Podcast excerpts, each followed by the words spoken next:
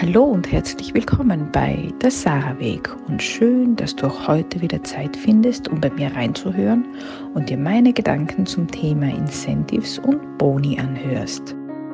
Ich habe vor kurzem ein Interview zum Thema Incentives gegeben und da wurde mir wieder bewusst, wie viele offene Baustellen wir in diesem Bereich noch haben.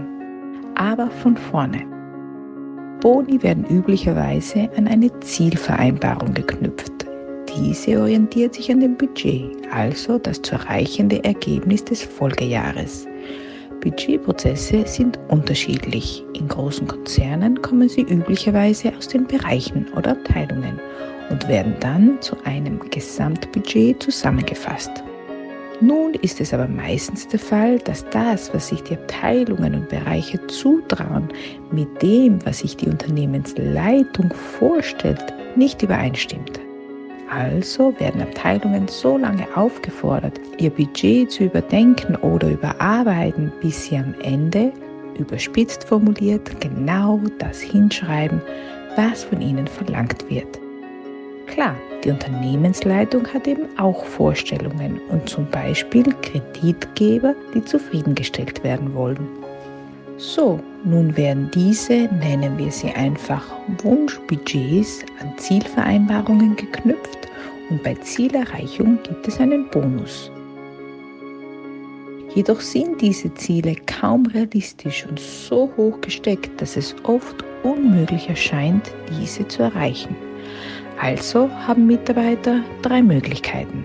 Erstens, sie verzichten einfach auf den Bonus und geben das Beste im Job, Ziele hin oder her.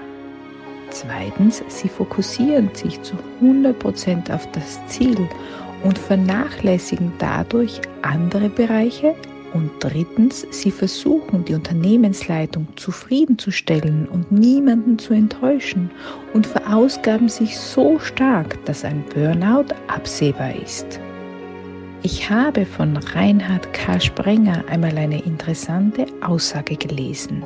Wenn wir davon ausgehen, dass Mitarbeiter ihre Leistung durch Incentives erhöhen können, dann gehen wir davon aus, dass sie uns nicht ihre volle Arbeitskraft zur Verfügung stellen, sondern so gesehen uns etwas von ihrer Leistung unterschlagen und diese nur dann zum Einsatz kommt, wenn es eine zusätzliche Bonifikation dafür gibt. Es ist also etwas vermessen, wenn man glaubt, durch Incentives die Mitarbeiterzufriedenheit zu erhöhen. Ich würde ja meinen, das Gegenteil ist der Fall. Denn wir misstrauen unseren Mitarbeitern so gesehen, dass sie uns nicht die gesamte Arbeitskraft zuteil werden lassen, die ihnen zur Verfügung steht. Wenn wir Kinder belohnen, laufen wir Gefahr, ihre intrinsische Motivation zu zerstören und verhindern dadurch, dass sie etwas aus eigenem Antrieb machen. Wenn wir Mitarbeiter mit zusätzlichen Bonifikationen locken, dann werden sie sehr vieles daran setzen, diese zu erreichen und werden somit andere wesentliche Bereiche vernachlässigen.